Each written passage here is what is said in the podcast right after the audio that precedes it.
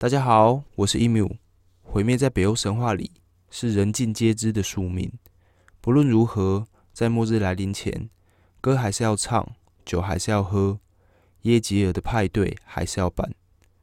这集要介绍的是《埃达》里相当经典的诗歌《洛奇的争辩》。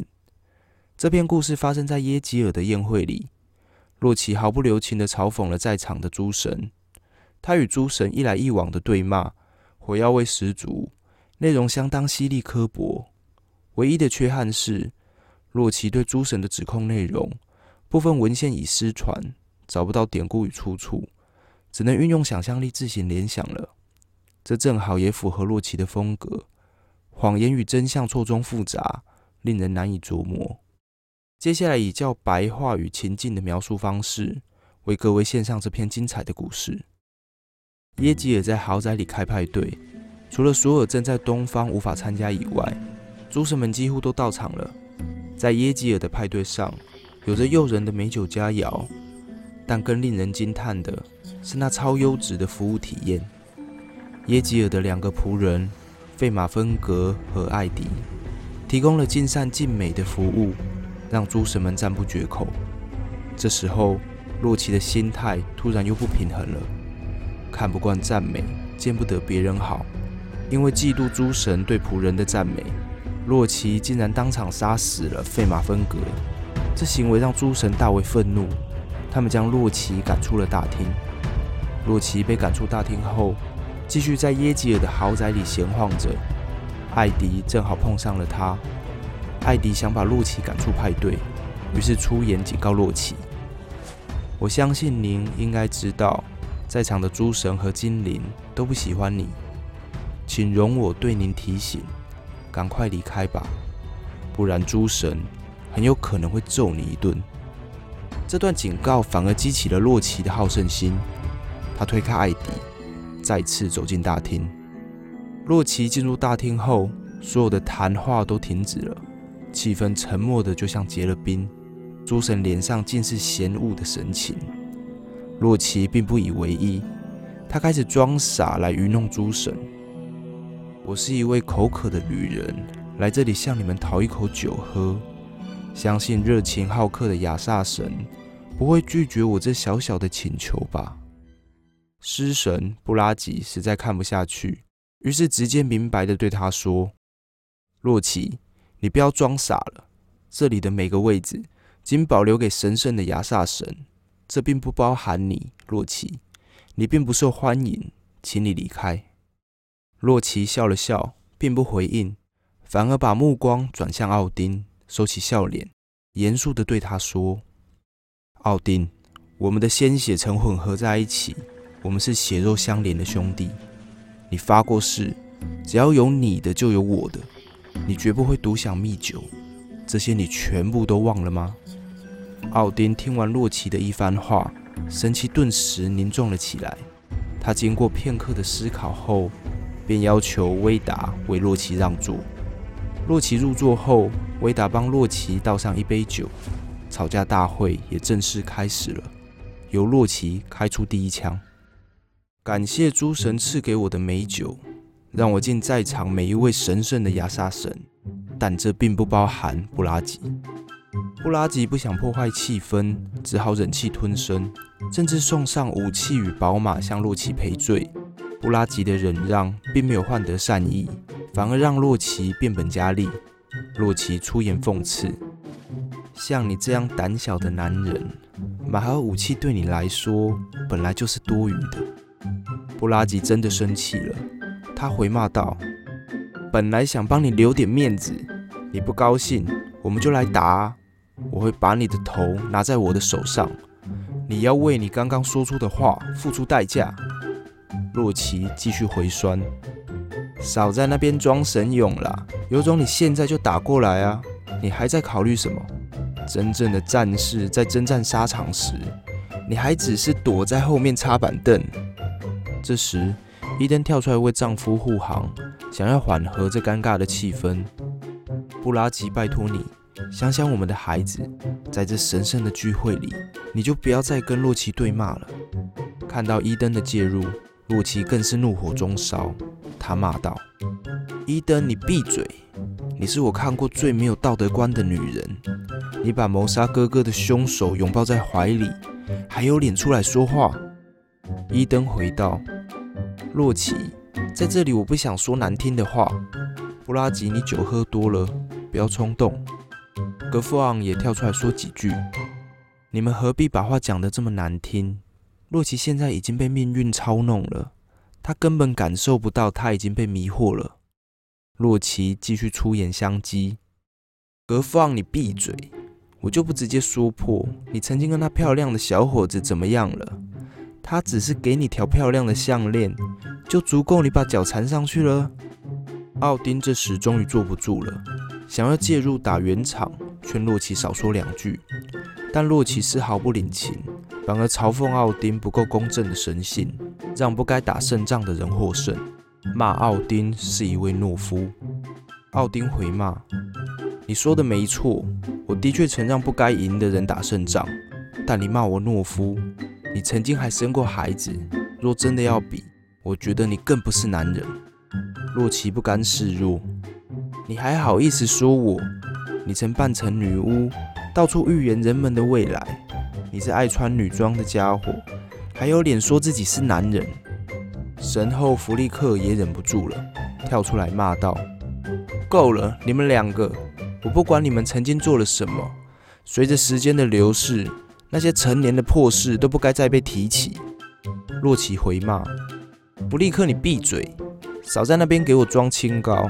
你是奥丁的妻子，为何飞和威利都曾躺在你的怀里？”弗雷亚跳出来为弗利克护航。洛奇，你真的是疯了！真的要讲你至今做过的烂事，弗利克只是没说，他全部都知道。洛奇回骂：“弗雷亚，你闭嘴！你什么德性，我是最清楚的。要说烂事，你也脱不了身。在场的诸神与精灵，大概都是你的情人吧？”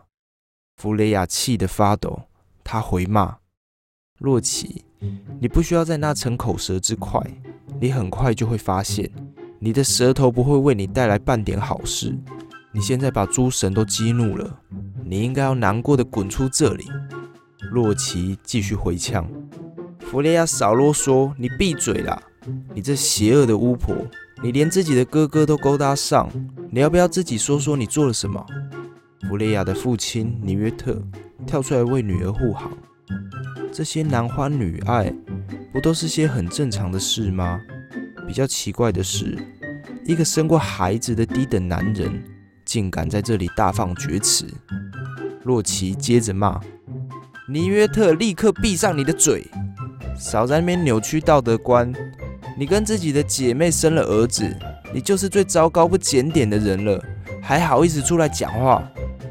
迪尔觉得洛奇说的太过分，也开口了：“洛奇，你怎么可以这样说？”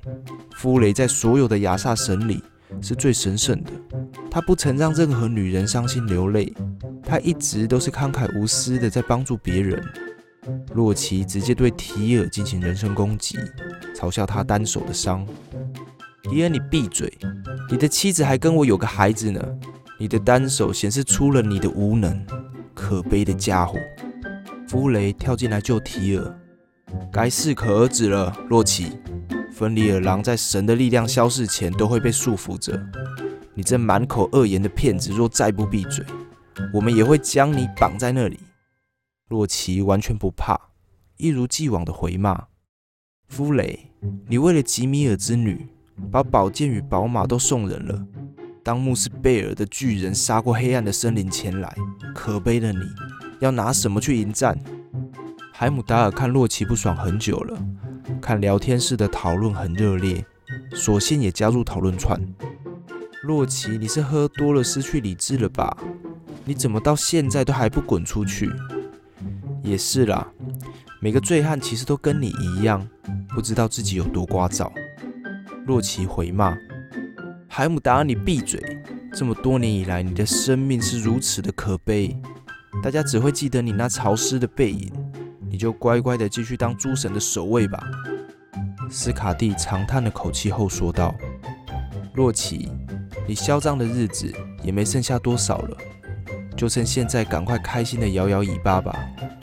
诸神会用你儿子冰冷的内脏把你绑在石头上。洛奇冷笑后回道：“你对我说话还真客气。也是啦，你还曾经邀我上你的床呢。如果真要算清所有罪行，这些事我可不能不提。”伶牙俐齿的洛奇说出的每句话都是锋利的刀，用力的插在诸神心上。诸神被骂得不知如何反驳。这时，西弗突然站了起来，走到洛奇身旁为他倒酒。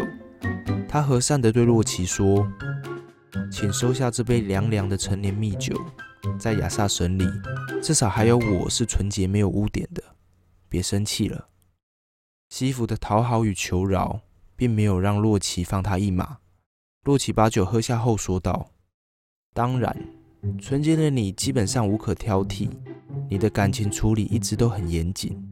但我知道一件事，所有的某位对手也曾得到过你的青睐。我觉得这件事索尔也知道。”洛奇话音一落，大厅外突然雷声大作。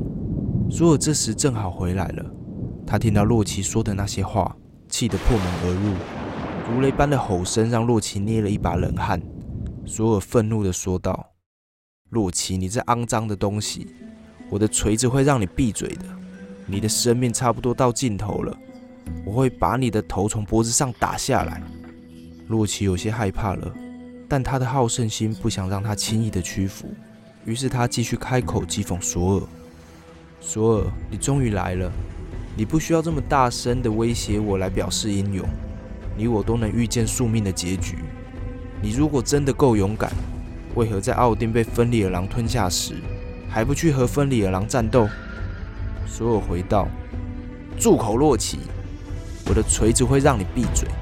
我应该要把你丢在遥远的东方，我们所有人都不用再见到你。”洛奇并不打算停止，他继续说。你还敢提那段东方之行？你还记得那晚在手套的拇指里，你胆怯了，你甚至忘了自己还是一位神。所有的盛怒让大地都震动了起来。他第三次警告洛奇：“你立刻给我住口！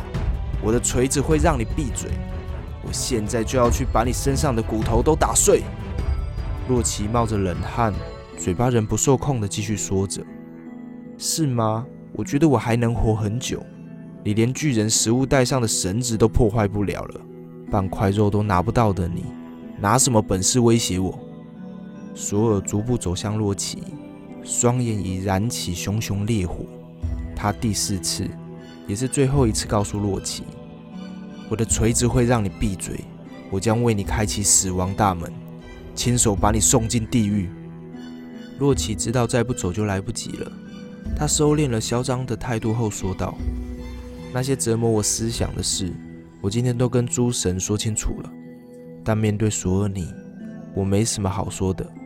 你很棒，我要走了。”然后用迅雷不及掩耳的速度起身离开。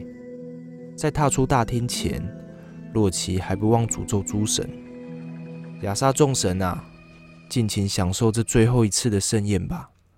这些麦芽酒与这样的盛宴。”未来再也不存在了，你们将被大火吞噬，你们所拥有的一切只能在火光中摇曳。洛奇离开后，洛奇的争辩就此画下句点。在这篇故事里，可以明显看出诸神对洛奇的厌恶，也为洛奇的结局埋下了伏笔。